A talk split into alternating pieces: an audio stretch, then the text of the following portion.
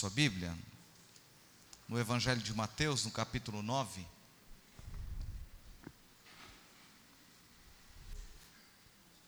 Evangelho de São Mateus, capítulo 9. Vou te convidar a colocar-se em pé. Muito obrigado à igreja, ao conselho pelo, pelo passeio, né? Campos Jordão é uma cidade que eu não conheço. Vou ter a oportunidade de conhecer. Ainda essa, essa semana a gente conversava, conversava com alguém, falava da, da beleza que é Campos Jordão, e eu disse, eu não, não, não conheço ainda. E vou ter a oportunidade pra, de conhecer, né? Que bom. Deus é bom. Amém? Mateus capítulo 9, versículos de 35 a 38. Essa semana também a Juliana fez aniversário, a Leninha fez aniversário, o Edilson está fazendo hoje, né? Abril é um, é um mês que nós temos várias pessoas aqui da igreja que completam é, mais um ano de vida, né? Uma oportunidade muito grande. É, essa semana eu tive é, a oportunidade na, na, na, na quinta-feira de, de ir a São Paulo com a Juliana e o Adilson. Na, na quarta-feira o Jonas havia ido levar a mãe da Juliana para fazer a quimioterapia. E na quinta-feira eu acompanhei o Adilson. Eu precisava buscar no hospital onde eu fiz a cirurgia um, um, um exame para uma possível cirurgia que eu vou fazer no pé.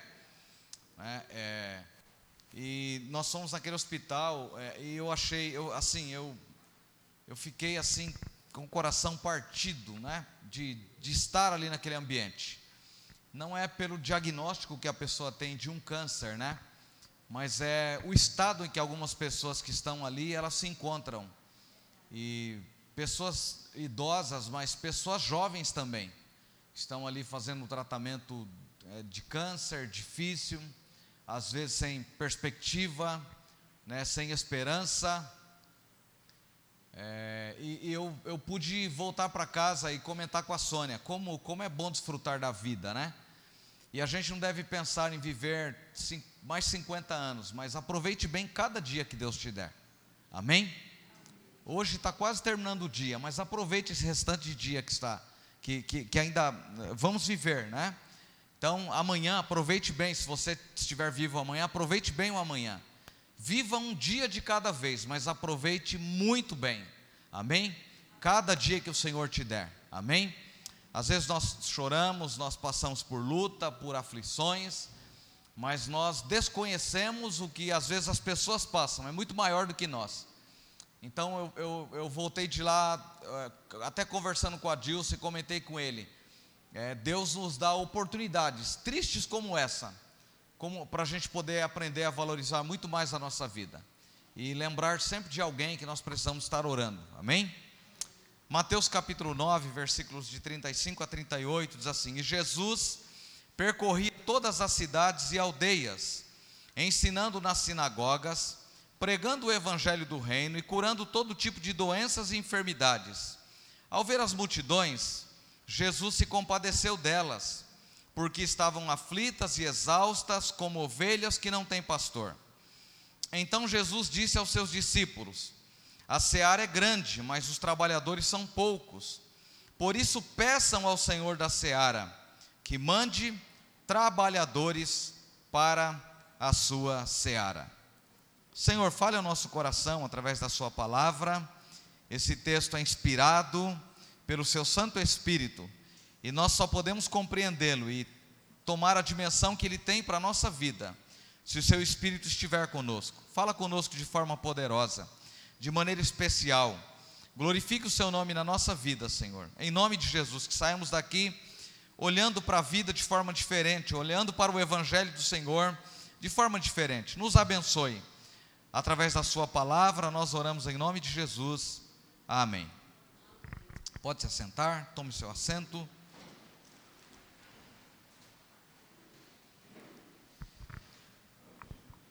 Esse, é, o, o, Evangelho de Mateus é, é, escrito por ele, né, ele é o autor. Mateus é o autor. Ele era judeu e ele também, esse Mateus é também chamado nas Escrituras de Levi, né?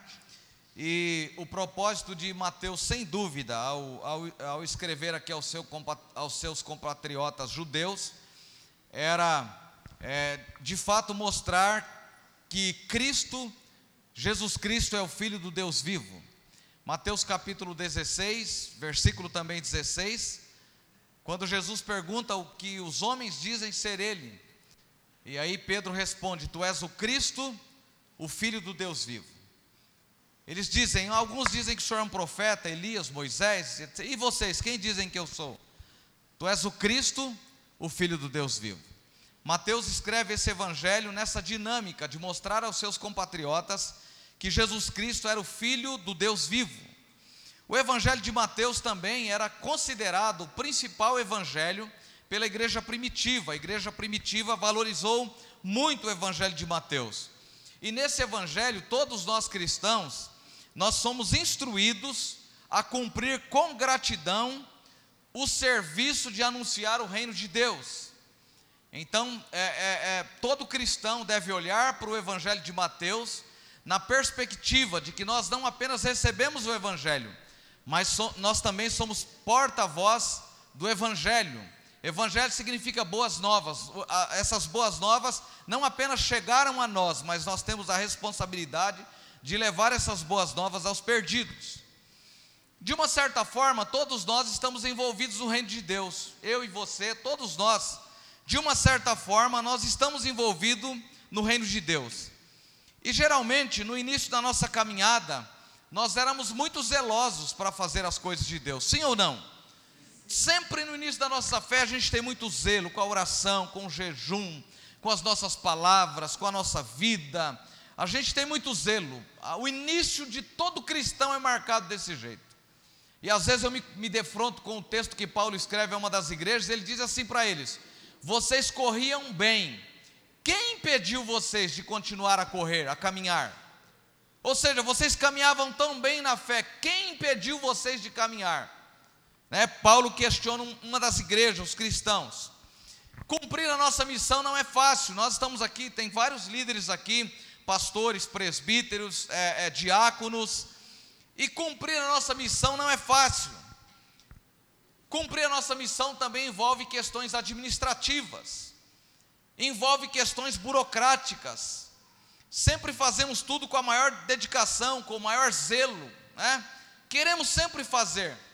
E às vezes, é, no cumprimento da nossa missão, nós nos deparamos com coisas que são frustrantes. Às vezes reuniões cansativas, discutir problemas que às vezes as pessoas que estão discutindo, né, a liderança, não tem nada a ver com aquilo. Quanto tempo às vezes nós perdemos? E quantas, é, quantas vezes nós somos tentados a deixar o nosso foco, o foco pelo qual nós fomos chamados, né, o propósito pelo qual Deus nos chamou. Eu estou lendo um livro do, do Bill, Bill Hybels, ele, ele fala sobre a oração neste livro. É muito interessante, é, é, ele aplica aquilo que ele vive na sua vida. Ele é pastor na, em uma das grandes igrejas nos Estados Unidos, uma igreja gigante. E ele fala dos perigos que nós líderes é, podemos correr quando nós fomos chamados para pregar o Evangelho, nós desviamos a nossa missão, fazendo outras coisas para as quais Deus não nos chamou. Mas esse texto, ao olhar o capítulo 9, fica muito claro que Jesus valorizava muito a sua missão. O ministério de Jesus é um ministério valorizado, ele queria ensinar bem as pessoas, ele queria ensinar principalmente os seus discípulos, para que eles pudessem servir de modelo para as pessoas que eles iriam pregar. E isso fica muito claro quando nós olhamos para este texto lido, porque ele está justamente depois do Sermão do Monte, do capítulo 5 ao capítulo 7 de Mateus, é o Sermão do Monte. Nós olhamos para o capítulo 8 e o capítulo 9, eles são narrativas de milagres realizados por Jesus. E quando a gente vai terminando o capítulo 9 aqui, nós nos deparamos de uma narrativa do ministério de Jesus. Mateus faz questão de falar sobre o ministério de Jesus, sobre a vida prática de Jesus, sobre o que Jesus estava realizando no seu ministério. Se a gente olhar para o ministério de Jesus, aparentemente uma derrota Jesus começa seu ministério com 30 anos e vai à cruz, é crucificado com 33. Ele cumpre o ministério de três anos apenas. A gente não vê nenhuma igreja cheia, nenhuma igreja abarrotada de pessoas que foi ganha no ministério de Jesus. A gente não vê Jesus pastoreando nenhuma grande igreja. A gente não vê Jesus participando de nenhuma reunião, assumindo nenhum, a presidência de nenhum presbitério, de nenhuma denominação. O ministério de Jesus é um ministério focado em anunciar boas novas. E as boas novas é o rei, arrependei-vos, porque o reino dos céus é chegado. A mensagem de Jesus é uma mensagem de arrependimento. A sua mensagem tem um foco, é levar o homem ao arrependimento. Seguido, então, nós temos, depois do, do, do Sermão do Monte, milagres.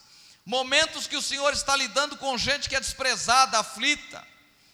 E somente, somente após Mateus dar estes ensinamentos do Sermão do Monte e mostrar essas narrativas do milagre de Jesus, é que ele vai falar aqui no capítulo 9, a partir do versículo 35 ao 38, sobre o ministério de Jesus. Eu quero falar com vocês nessa noite sobre marcas no ministério de Jesus. Repita comigo: marcas, marcas. no ministério de Jesus. No ministério nós marcamos e somos marcados. Carregamos marcas preciosas à nossa vida. Podemos carregar marcas que trarão prejuízos para nós o resto da vida. E é importante olhar para este texto na perspectiva que Jesus olhou para as pessoas. A primeira coisa que esse texto me mostra, no versículo 35, que diz: Jesus percorria todas as cidades e aldeias. Repita comigo: E Jesus percorria todas as cidades e aldeias. Bem forte.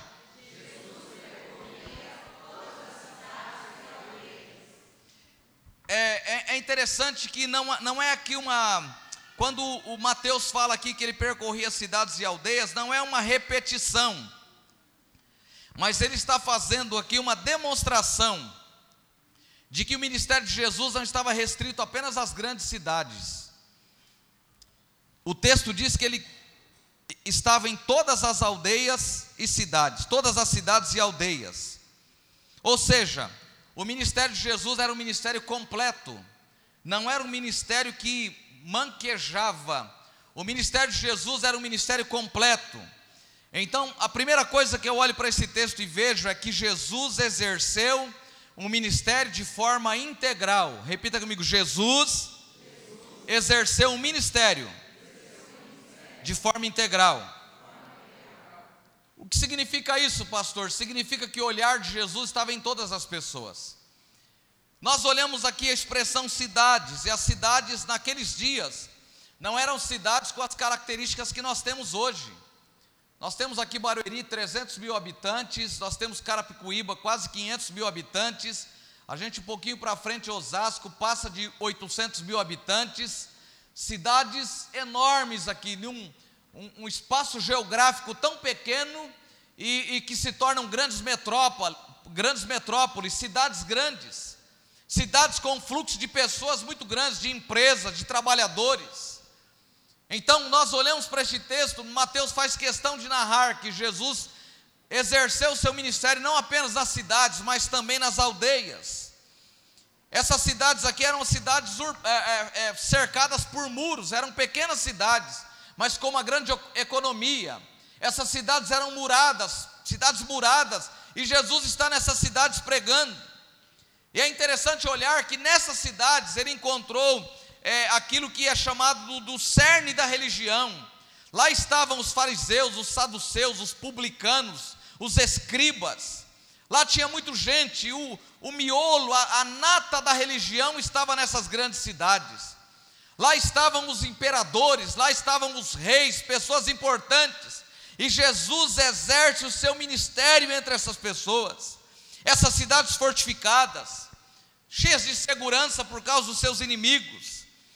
Nessas cidades nós temos as sinagogas. E você pode olhar o Evangelho de Lucas, no capítulo 4, dos versículos 16 ao 22.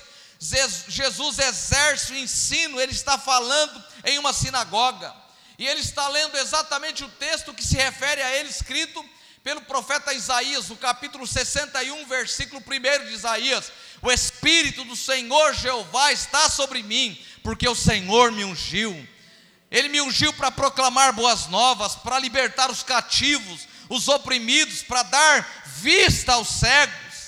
Jesus está lendo na sinagoga, e desde a sua infância, desde a sua meninice, Jesus surpreende a todos. Eles olham para Jesus e veem um garoto extremamente inteligente, ao ponto de Jesus dizer: O meu negócio é fazer as coisas do meu Pai.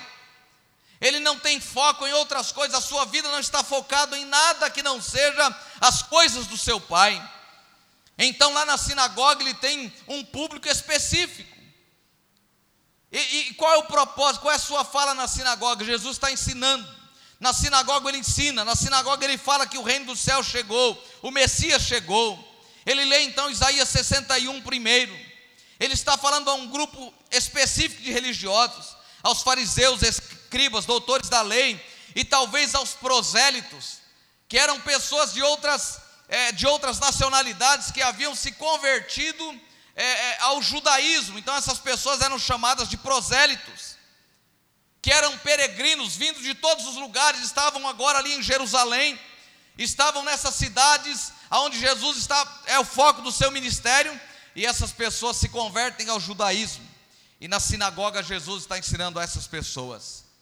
Mas o texto não se prende apenas às cidades, o texto diz: e percorria Jesus todas as cidades e aldeias as aldeias aqui são lugares simples. As aldeias são é, lugares onde há pessoas doentes. As aldeias são lugares onde há pessoas excluídas, rejeitadas, afastadas. Nas aldeias não tem ah, o mesmo grupo de pessoas que tem nas cidades. E quando a gente olha aqui, é muito interessante a perspectiva que Mateus escreve este evangelho. O capítulo 9 ele fala do chamado de Mateus. Depois ele fala sobre a questão do jejum. E logo depois ele vai falar da, da cura de uma menina, ele vai falar da cura de dois cegos, e ele vai falar da cura de um, de um mudo endemoniado. Essas pessoas aqui eram pessoas que estavam nas aldeias, e essas pessoas estavam lá exatamente porque elas eram rejeitadas. Um endemoniado jamais poderia entrar na cidade. Quando a gente olha e vê esse homem, um, um endemoniado, morando numa sepultura, num cemitério, é porque esse homem era rejeitado.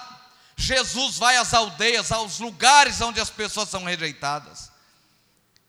Em novembro, quando eu estive na África, eu fui a, a uma aldeia, é, ainda em Moçambique, e nós rodamos muito para chegar naquela aldeia. E quando nós passamos é, para chegar naquela aldeia, nós rodamos assim mais de 250 quilômetros, sem ver um supermercado, sem ver um posto de gasolina, sem ver um posto de saúde, nada disso. E a gente chegava naquelas aldeias, aquelas casas feitas de barro, cobertura de palha, e você chegava e entrava na aldeia e saía gente de todo lado, gente necessitada. E quando a van parou e nós descemos daquela van, as pessoas vinham correndo nos abraçar e agradecer e cantando, louvando a Deus pela nossa vida. Lá no Malawi eu fui a uma outra aldeia, e aquele lugar não existe nem lugar, nós tínhamos lá mais de 150 pessoas, e eles não têm um templo, um lugar para congregar, eles congregam debaixo de uma árvore, aquela árvore é a igreja. E o líder daquela comunidade, daquela aldeia, nos disse: nos ajude a construirmos um, um espaço aqui para nós cultuarmos a Deus. Na época da chuva, nós não temos como cultuar a Deus, nós não podemos sair de casa. Eu imagino agora com essa passagem do ciclone Idai, como que aquela aldeia deve ter ficado. Lugar cercado de rios, um lugar onde os governantes, ninguém quer ir àqueles lugares, um lugar onde chega um punhado de farinha, um saco de farinha para ser distribuído com aquelas pessoas pobres, miseráveis, porque eles não têm o que comer. O ministério de Jesus, essas pessoas tinham prioridade no seu ministério. Ele foi ao encontro do endemoniado, ele foi ao encontro de, da mulher do fluxo de sangue, que não podia se relacionar com as pessoas, era uma mulher extremamente é, rejeitada pela sociedade.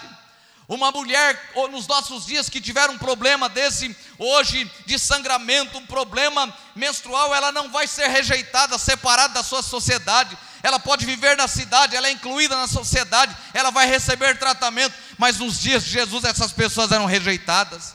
E se não bastasse todas as dificuldades daquela mulher, quando ela toca em Jesus, ela é barrada pelos próprios discípulos, quando dizem para ela, é uma multidão tão grande, é tanta gente se aproximando de Jesus, e você vai dizer que alguém tocou, e Jesus, é, alguém me, me tocou, ela, os discípulos dizem para Jesus E Jesus disse: Alguém me tocou, porque de mim saiu virtudes.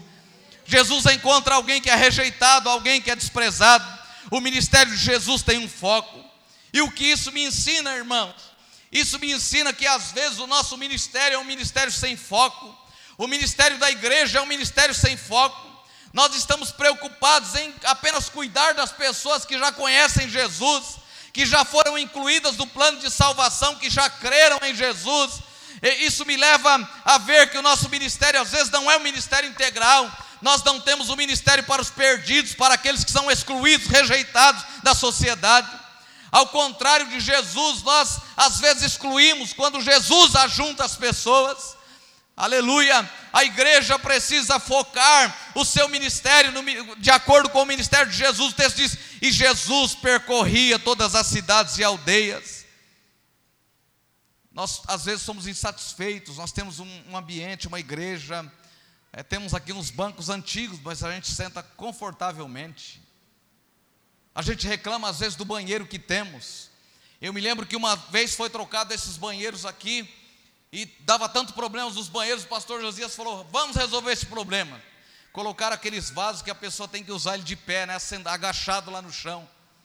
E aquilo foi um barulho na igreja, e o povo reclamando, e todo mundo insatisfeito, irmãos. Eu fui usar um banheiro na África, depois de ficar ter ministrado aquele dia, era eu que ia ministrar, então era uma ministração, a gente devolvia a palavra para o outro ministrante, eu voltava de novo, e depois de umas duas ministrações eu não aguentava mais. Mas eu já tinha ido ao banheiro um dia e o meu nariz assim, eu tive que fechar os meus olhos para entrar. Larvas subindo de todo lado e vindo ao meu encontro, assim, eu correndo delas. E aí eu vi dois outros banheiros fechados, assim, fechadinho. E eu falei, esse aqui deve ser melhor. E eu entrei naquele banheiro. E eu vi as crianças brincando em volta ali, tinha sem nenhum exagero. No Malau e tinha criança demais, tinha umas 300 crianças enquanto a gente ministrava, elas entravam para a igreja e a gente conversava com elas, as crianças vinham na nossa direção. E eu falei, vou usar esse banheiro. E quando eu entrei no banheiro, era um banheiro normal, uma coberturinha tal, feito normal, normalmente, um contrapiso feito. Só que todos os homens iam e faziam xixi naquele lugar. E a urina ficava empoçada, tudo no mesmo lugar. E aquelas crianças vinham descalça, pisavam naquilo. Faz... Irmãos, uma coisa absurda. E eu disse: às vezes nós estamos numa igreja, temos a nossa casa, nós somos insatisfeitos com a nossa casa, nós somos insatisfeitos com a cama que nós temos, nós somos insatisfeitos com a comida que nós temos, somos insatisfeitos com os filhos, com o marido, com a esposa, insatisfeitos com o trabalho, é onde o camarada ganha o pão de cada dia, mas ele fala mal, ele reclama, ele não separa um dia para orar, para abençoar aquele lugar, da onde sai o seu sustento, sai o sustento para a sua família. Jesus ia às aldeias, aos lugares difíceis, onde estavam os, os rejeitados, os necessitados, onde ninguém queria estar, Jesus estava lá. O ministério da igreja precisa ser um ministério integral, um ministério que alcança os perdidos, que alcança aqueles que estão sem esperança. Tem um pastor da Igreja Presbiteriana do Brasil, eu particularmente sou fã dele, Reverendo Antônio Carlos Costa, é pastor de uma das igrejas é, é, no Rio de Janeiro. Esse homem é fundador da, da, da, da, ONG é, Rio de Paz. Quando morre uma criança na favela, alguém assassinado na favela, antes da polícia chegar, ele é o primeiro que chega, porque os pais, ah, as pessoas ligam para ele. Esse homem tem feito um movimento extraordinário no Brasil. Esse homem tem ido para todos os lugares e você vai nos meios sociais, tem pastor criticando ele de todo lado porque ele, ele enxerga que ministério é ministério integral. Ministério não é apenas alimentar o rebanho, trazer a palavra e às vezes pregar para gente que nunca se satisfaz com a pregação do Evangelho. Evangelho é pregar para os perdidos, para aqueles que estão sem esperança de vida eterna. Jesus exerceu o seu ministério e Jesus percorria todas as, todas as cidades e aldeias, ensinando nas sinagogas, pregando o Evangelho do Reino e curando todo tipo de doenças e enfermidades. A segunda coisa no foco do ministério de Jesus, eu estou falando a vocês sobre as marcas do ministério de Jesus. A primeira delas, Jesus exerce o ministério de forma integral.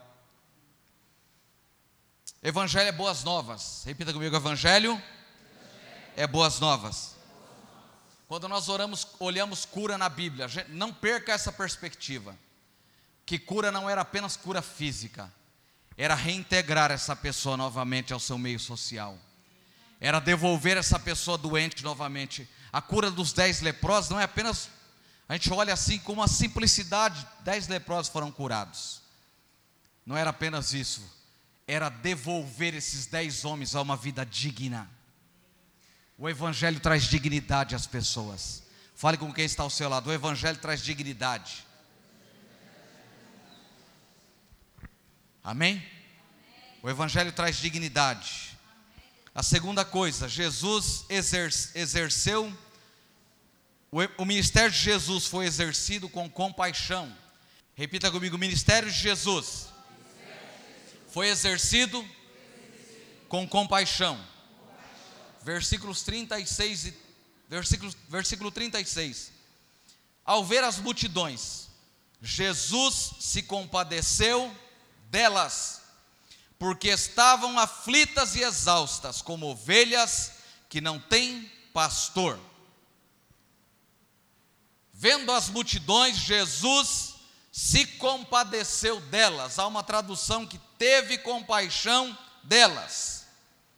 Compaixão não é um sentimento, compaixão é uma ação.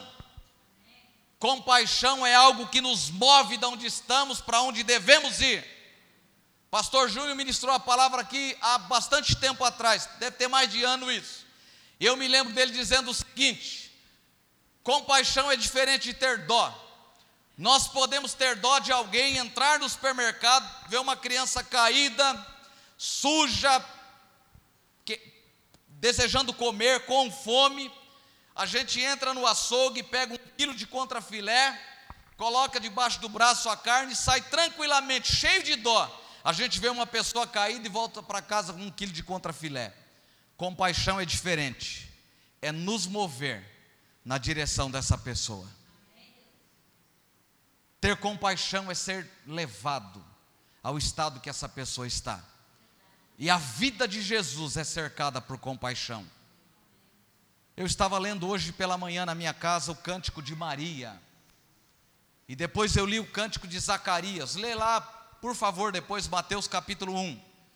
Leia o cântico de Zacarias e o cântico de Maria. Primeiro o cântico de Maria, depois de Zacarias. É fenomenal o que aquele homem, o que aquele homem diz. Ele está falando de, de, de João Batista. Ele está falando de alguém que vai vir preparar o caminho do Messias, o caminho de Jesus. E eu anotei pelo menos 13 pontos de gratidão na oração de Maria, nas, nas expressões que aquela mulher faz. Dá para pregar um mês no texto na oração de Maria, o quanto o coração dessa mulher é inclinado a agradecer a Deus a louvar a Deus por, por ela ser agraciada em dar a luz a Jesus, a vir ao mundo Messias. E o ministério desse menino, Jesus, é um ministério de compaixão, é um ministério que desce onde as pessoas estão. E para mim, o texto que mais se aproxima dessa do que é compaixão é o, é o texto que o pastor Ramsés Júnior pregou há dois domingos atrás, sobre o bom, o bom samaritano, capítulo 10 do Evangelho de Lucas. A gente tem lá o sacerdote e o levita que passam e vê aquele homem caído. E o texto lá diz que esse homem, ao descer para aquela cidade, ele encontra a, a, a, alguém que é, ele se depara com um criminoso que machuca ele, deixa ele extremamente ferido. Essa expressão do, do, do texto é alguém que está exausto. Esse homem está exausto, ferido, machucado. Passa o sacerdote, ele passa de largo. Passa o levita, ele passa de largo. Mas como nós aprendemos na ministração, vem o samaritano, alguém de, que não, de, de, de, de quem as pessoas não esperavam nada.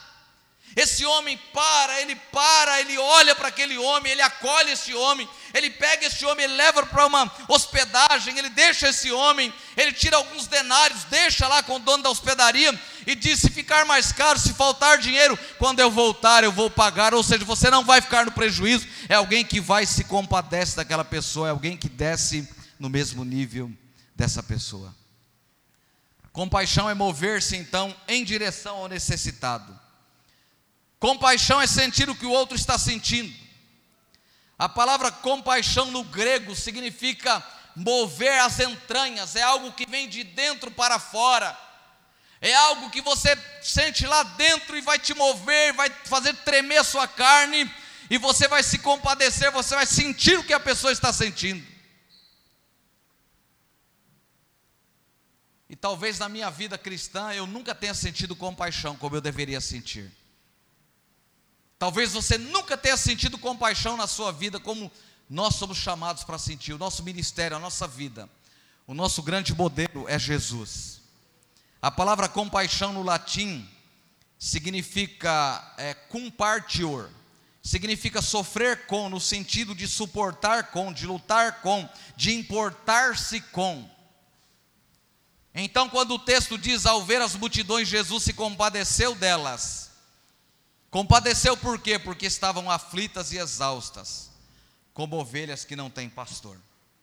O ministério da igreja deve ser, deve ser o ministério de compaixão.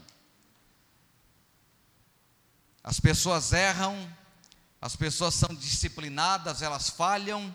Como nós reagimos quando as pessoas caem? Como nós reagimos quando as pessoas falham? nós deveríamos ter no nosso coração compaixão, íntima compaixão.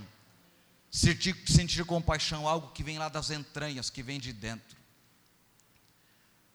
Há uma, há uma tribo, que a nossa igreja é muito forte nessa, nessa tribo indígena, no Mato Grosso do Sul. Quando eles, quando eles estão sentindo é, a, essa expressão compaixão para eles, quando eles dizem, eu estou sentindo a dor de alguém, sabe o que, que eles dizem? Eu estou sentindo dor de barriga. É sentir dor de barriga. Eles estão muito, né? Entre aspas, aí, as brincadeiras que são feitas com índios, eles sentem o que nós brancos não sentimos. Eles estão sentindo exatamente o sentido da palavra compaixão. É dor da barriga mesmo, é dor que vem lá das entranhas. Eu já contei para vocês aqui quando o pastor em Sorocaba tinha tem um bairro lá chamado Vila Santana. Tem uma feira naquela, naquele, naquele bairro. E muitos anos eu e a Sônia fomos a essa feira. Era de manhã e nós saímos para fazer as atividades da igreja. A gente passava na feira. E lá tinha um rapaz que guardava carro. E aquele moço era um moço jovem, ele é todo sujo, literalmente todo sujo. E um dia eu olhei e falei, eu, eu, eu apelidei aquele rapaz de sujeirinha. Então, toda vez que eu chegava, eu falava: o sujeirinha vai guardar o meu carro, o sujeirinha vai guardar o meu carro. E eu falava toda vez, e a Sônia sempre falava: não fala assim, não fala assim. Eu falava aquilo em tom de brincadeira, coisa assim, até natural, a um certo ponto. Não era com maldade, né? Mas um dia eu cheguei, irmãos, e aquele dia era um dia que eu estava aflito, angustiado, muita coisa para resolver. Quando eu parei o carro, aquele moço veio na minha direção, ele disse assim: ele veio, abriu a, por, a minha porta, do meu lado e disse assim: Bom dia, Senhor. Deus abençoe o Senhor, que Ele dê um bom dia para o Senhor, que Ele guarde você, que Ele guarde a sua família. Foi um tapa na minha cara aquele dia. Eu olhei para aquele rapaz e falei para a Sônia: Nossa, Sônia, apanhei agora. E a gente sempre guarda 50 centavos, um real para dar para pro, pro, pro, pro, quem guarda o carro. Eu falei: Ó, Sônia, hoje Está caçado o nosso pastel. Nós não vamos comer pastel hoje, não. O pastel é do rapaz hoje. E naquele dia eu perguntei como era o nome dele. Eu fiquei envergonhado, irmãos. Eu, cristão, ao invés de me compadecer daquele rapaz, até o apelidei de sujeirinha. E aquele rapaz disse o que muitos cristãos às vezes não disseram para mim. Deus te abençoe, te dê um bom dia, que Ele guarde a sua família, que Ele cuide de você. Irmãos, nós precisamos olhar para as pessoas com compaixão, com misericórdia. Quanta gente passa pela igreja, vai embora, e nós olhamos para aquelas pessoas, às vezes era apenas um número que estava na igreja, essa pessoa não tinha menor importância. Nós precisamos olhar para as pessoas com compaixão. Jesus olhou para essas pessoas e se compadeceu delas, porque estavam aflitas como ovelhas que não têm pastor. Como nós olhamos para as pessoas dentro da igreja e fora da igreja. O ministério de Jesus dentro da igreja é para ensinar. Nas sinagogas ele ensinava, ele confrontava os religiosos. Mas nas aldeias ele pregou o evangelho do reino para os necessitados. Nós reclamamos às vezes que a igreja não cresce, não prospera, nós não atingimos o nosso alvo, nós ficamos a vida inteira massageando o ego das pessoas. Evangelho é boas novas, evangelho é confrontativo, evangelho muda a nossa vida. O evangelho precisa me tirar da onde eu estou e me levar para onde Deus quer que eu esteja. Então Jesus nos chamou para exercer o ministério da compaixão. Vire para quem está ao seu lado. Você precisa viver com compaixão. Diga para ele: você precisa sentir compaixão nas suas entranhas, no seu coração. Há um teólogo chamado Matthew Fox. A definição bíblica dele de perfeição espiritual é ser compassivo. E aí ele diz assim: Jesus foi perfeito, porque Jesus foi cheio de compaixão. Nós não somos perfeitos, mas Jesus foi perfeito, porque Jesus foi cheio de compaixão. Então Jesus exerce o ministério com integralidade, ele alcança todos. Jesus exerce o ministério com compaixão, ele vai aonde os necessitados estão. Nós podemos nos deleitar na verdade, essa verdade pode estar acesa no nosso coração. O coração de Jesus transborda de compaixão por você. Repita comigo: o coração de Jesus, bem forte, o coração de Jesus é transbordante de compaixão por mim. Amém? E você tem que ir em direção às pessoas com essa mesma compaixão. Olhou e amou e foi até onde essas pessoas estavam, porque eram como ovelhas que não têm pastor. Os líderes dos nossos dias falham na compaixão, nós falhamos na compaixão, nós falhamos no consolo das pessoas. Os líderes dos dias de Jesus eram uma liderança que apacentavam a si mesmo. Sacerdotes e levitas eram líderes que apacentavam a si mesmo. Nós não podemos apacentar a nós mesmos. A igreja não é reconhecida pelo que fala do Evangelho, mas pelo que mostra do Evangelho com a sua ação. Diga para quem está ao seu lado: a igreja é reconhecida pela sua ação, não pelo que ela fala é pela ação da igreja, não pelo que ela diz, pelo que ela fala. Então, o ministério de Jesus é um ministério integral, que é marcado pela compaixão, mas também o chamado de Jesus é um ele, ele nos chama para a cooperação. Versículos 37 e 38. Então Jesus disse aos seus discípulos: A seara é grande, mas os trabalhadores são poucos. Por isso, peçam ao Senhor da seara que mande trabalhadores para a sua seara. Há uma tradução que diz: rogai ao Senhor da seara, insista, peça ao Senhor da seara, que mande trabalhadores para a sua seara.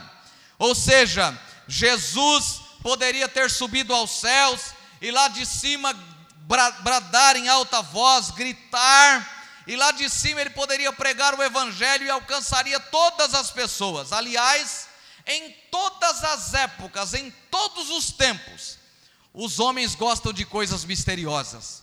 E não teria maior mistério do que Jesus aparecer nas nuvens, estender as suas mãos e fazer uma pregação de 40 minutos, o nosso coração ser quebrantado, arrebentado com a pregação e nós nos curvarmos a Jesus. Mas ele não fez isso. Ele confiou isso à sua igreja. Os anjos poderiam ter anunciado isso.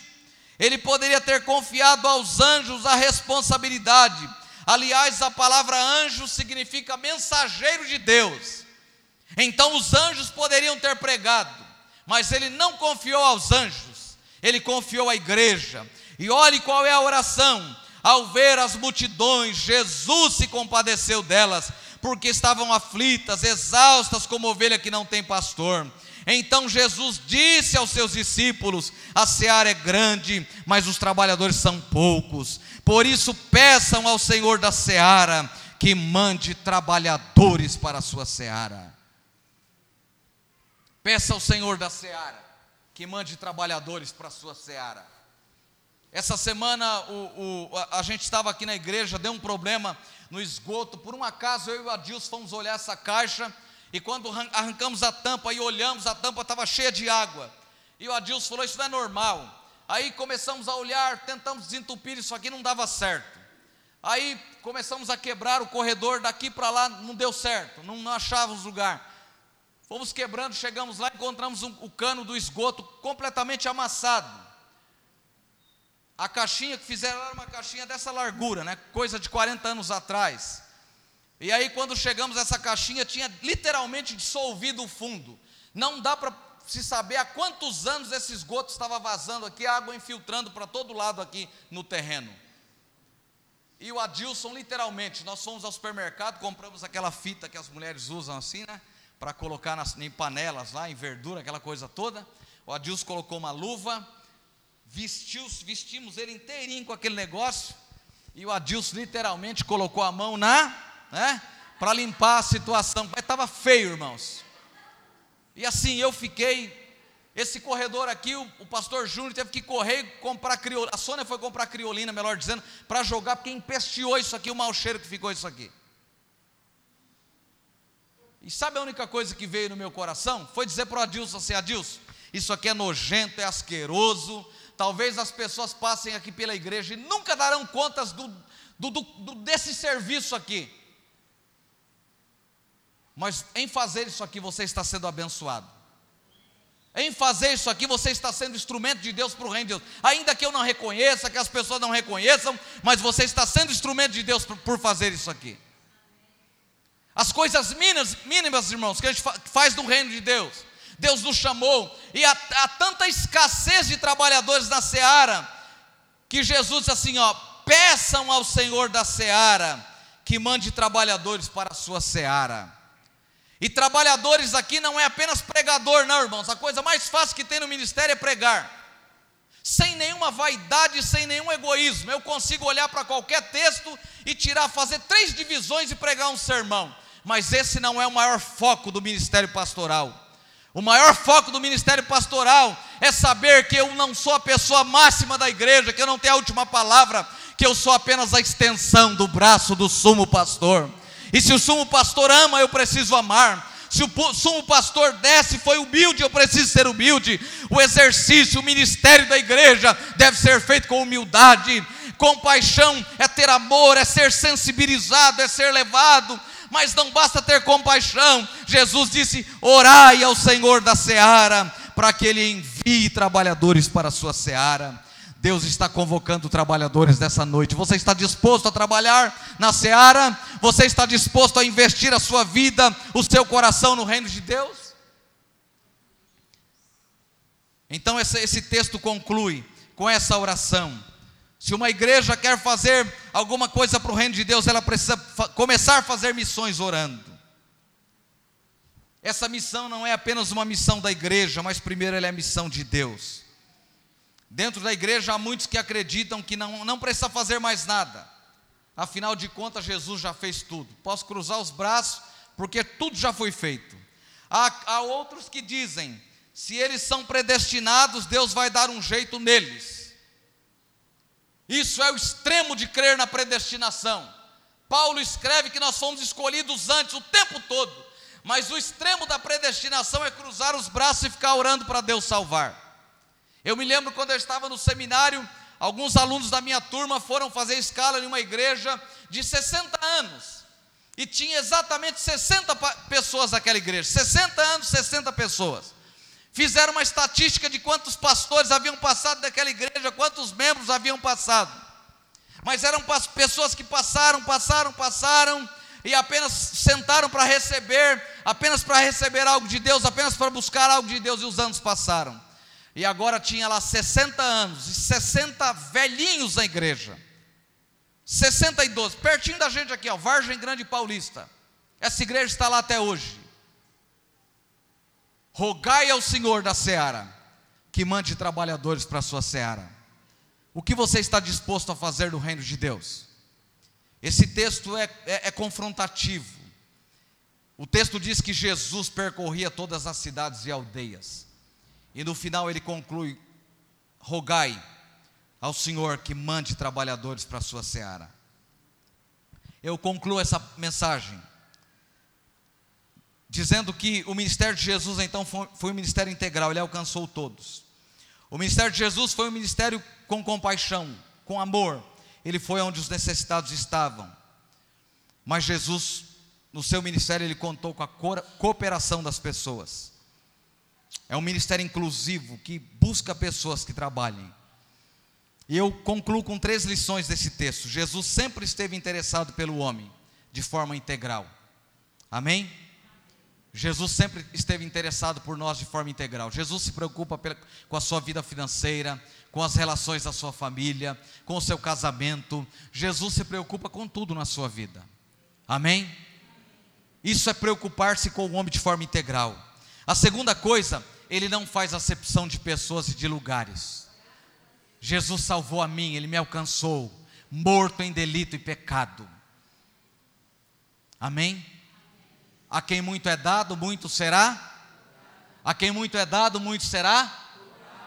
Então você recebeu a salvação, muito será cobrado de você. Diga para quem está ao seu lado: será cobrado muito de você, porque você foi salvo pela graça. Diga para a pessoa que está ao seu lado: será cobrado muito de você, você foi salvo, alcançado pela graça. E terceira e última aplicação desse texto, lição desse texto, é que eu preciso exercer a minha vida cristã contando com a cooperação das pessoas. O melhor que você tem é o Evangelho. Amém? Olha aqui. O melhor que você tem é o Evangelho e nada mais. Amém? Não é minha capacidade, é minha habilidade, não é nada disso. O melhor que nós temos é o Evangelho. O melhor que nós temos, o melhor que a igreja tem é o Evangelho de Jesus. Amém? Curve a sua cabeça, feche seus olhos eu concluo fazendo uma pergunta para você. Há um ditado alemão que diz assim: O que os olhos não veem, o coração não arde. Esse é um ditado alemão. O que os olhos não veem, o coração não arde.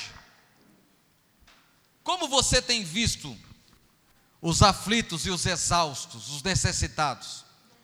Como você tem olhado para essas pessoas? O texto diz que Jesus olhou para essas pessoas com compaixão. Senhor, obrigado por Sua palavra ministrada ao nosso coração. Que o Seu Espírito Santo traga luz ao nosso coração. Que o Seu Espírito Santo nos convença daquilo que é necessário para nós prosseguirmos na caminhada cristã, para prosseguirmos a nossa caminhada com o Senhor. Toda mensagem pregada, o Senhor espera um posicionamento da nossa parte. Toda palavra ministrada ao nosso coração, o Senhor espera uma resposta de nós. Que possamos responder com ações, com ações que glorifiquem, com ações que exaltem o seu nome. Que possamos responder com ações que tornem o seu nome de fato conhecido e glorificado entre as nações, entre as pessoas. Move a nossa vida a uma vida de compaixão. Move a nossa vida a uma vida de misericórdia, Senhor. Em nome de Jesus e nos ajude a prosseguirmos olhando para o Senhor, em nome de Jesus. Recebi um novo coração?